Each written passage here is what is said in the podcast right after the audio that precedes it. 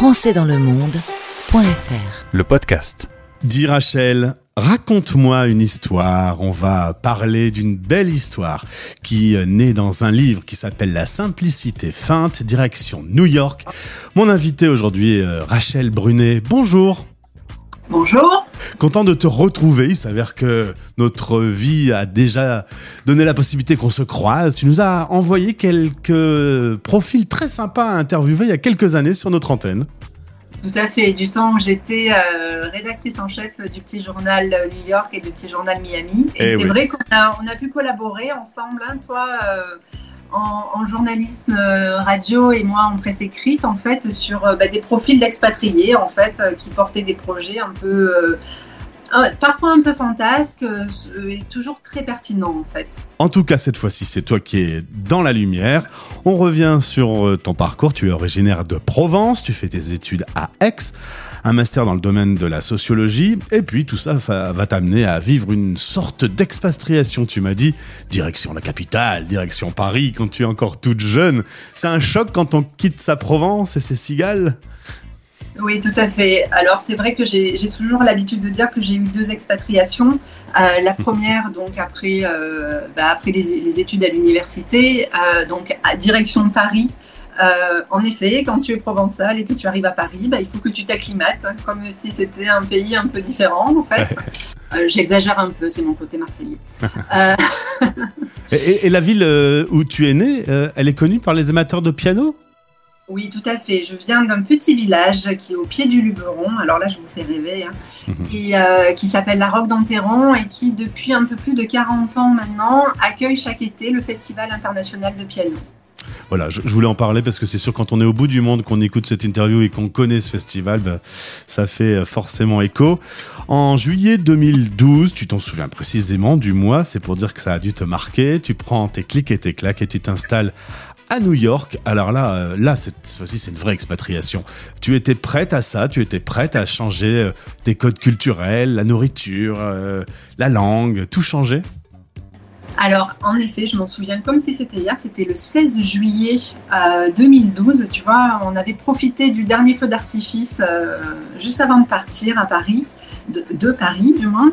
Euh, alors, est-ce que j'étais prête? Oui, j'étais prête dans ce sens où euh, je suis donc. euh, Ma carrière se, se, scinde, en deux parties, donc un pied dans les médias, un pied dans le monde de la sociologie je suis arrivée en fait en tant qu'associée en fait dans une dans une agence d'architecture et de design euh, en étant moi à la tête de la prospective urbaine.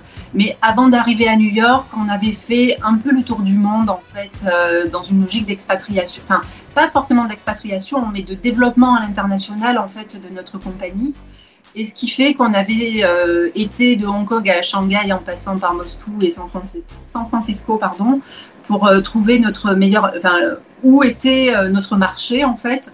Et c'est vrai que c'est bah, sur la ville de New York que c'est tombé. Donc oui, j'étais prête.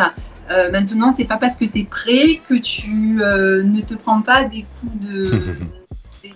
Des, coups de, des, des fois des, sursauts en fait euh, dans ta vie de tous les jours quand tu arrives et même tu sais ça fait 12 ans que je suis là et des fois je suis encore des, parfois choquée de ce que je vois ou euh, mais c'est comme ça, ça fait partie de la vie d'une expat. D'autant que l'Amérique de 2023 euh, nous étonnera toujours, notamment sur ces grands discours politiques, cette espèce d'Amérique qui se coupe en deux petit, petit à petit?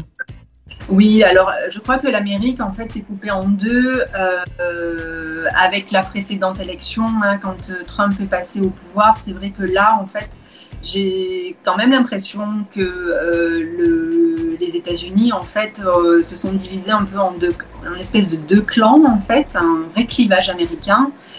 Et je crois que après euh, le Covid a continué un petit peu de bah, diviser les États-Unis. Et ben là, on attend un peu de voir ce qui se passe. Et puis là, on, est encore plus dans un clivage avec ce qui se passe en fait au, au Moyen-Orient, euh, au Proche-Orient en fait.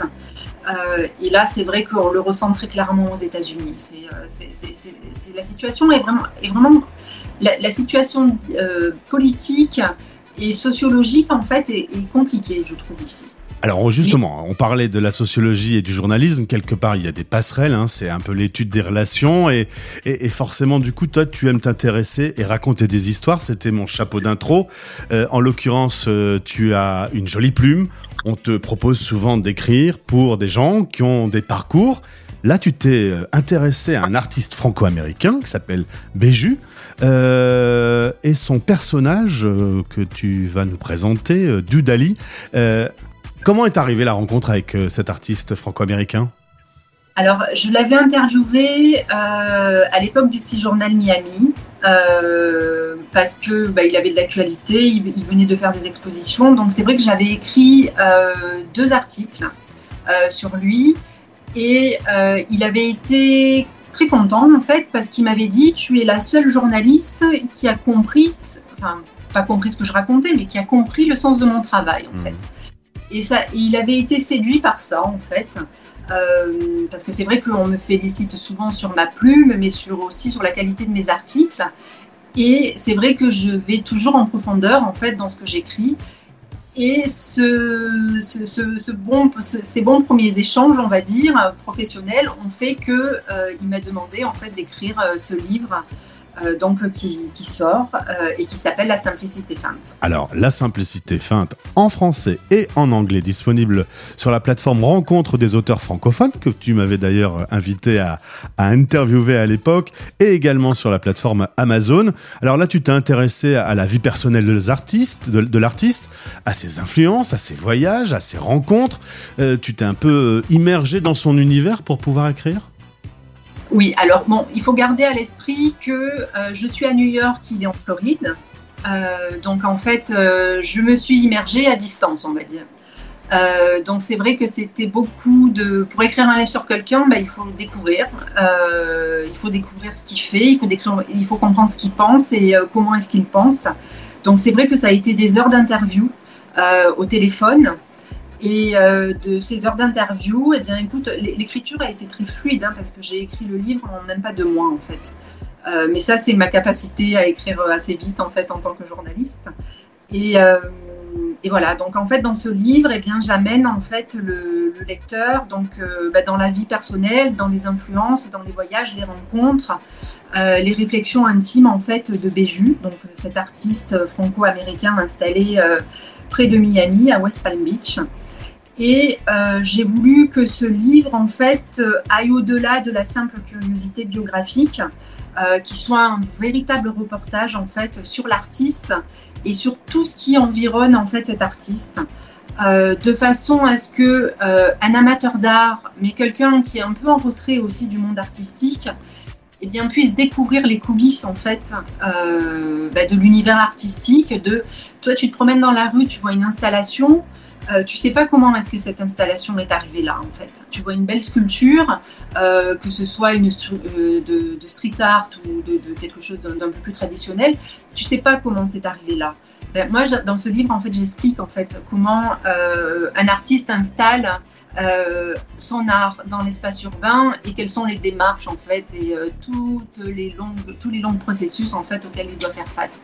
Donc si tu veux, c'est sur l'artiste, mais c'est sur tout l'environnement artistique autour. Qui a... Rachel, j'imagine que tu as déjà d'autres histoires dans le coin de ta tête. C'est quoi le projet pour 2024 alors là, je lance enfin, je, je, suis très, très contente de porter ce projet qui est en continuité en fait de tout ce que j'avais fait au petit journal, à savoir raconter des histoires en fait euh, d'expatriés. Euh, tu auras sûrement un meilleur chiffre que moi, mais on est à peu près à la louche. Hein mais 1 600 000 Français à vivre euh, hors des frontières françaises chaque année. On est, on est même euh, sur un 3, 3 millions et demi en ce moment. Hein. Donc du coup, ah c'est le dernier ah chiffre, plus ou moins la fourchette, elle tombe entre 3 et 3 millions et demi, ce qui est très étonnant, d'autant qu'on n'en parle jamais de ces 3 millions de bah, Français. Oui, parce que moi j'avais le chiffre de 2022. Alors là, je ne sais pas ce qui s'est passé, il va falloir que je revérifie. Après, évidemment, il y a tous les chiffres euh, qui sont officiels et le, non officiel qui est à peu près fois 2 je, te parle de ceux qui sont inscrits sur les registres des Français de l'étranger. Voilà, ceux qui font la démarche, c'est le consulat. il y a les malins qui le font pas. On est d'accord. et qui devraient le faire d'ailleurs, parce que comme on, a traversé euh, notamment une pandémie ou euh, quand il y a des situations qui sont difficiles, on n'arrête pas de rappeler que c'est quand même mieux de s'inscrire, mais il y en a qui préfèrent ne pas le faire. Après, chacun Exactement. Donc... Chacun, fait comme, chacun fait comme il veut. Et en fait, si tu veux, j'ai eu à cœur euh, de, sortir de l'univers du, des médias, enfin, du journal traditionnel, en fait, pour me dire il y a un autre moyen de raconter des histoires, en fait, et euh, par le biais de livres, en fait. Euh, il y a des histoires entrepreneuriales, il y a des histoires politiques, il y a des histoires diplomatiques, il y a des histoires humanitaires, artistiques ou culturelles. Il y a tellement d'histoires à raconter. Et ces histoires, elles ne sont pas faites juste pour être racontées, juste pour flatter la personne sur qui tu écris. Euh, elles sont faites pour donner une influence, asseoir une excellence, un savoir-faire, mais aussi inspirer. Euh, tout à l'heure, on parlait euh, peut-être en off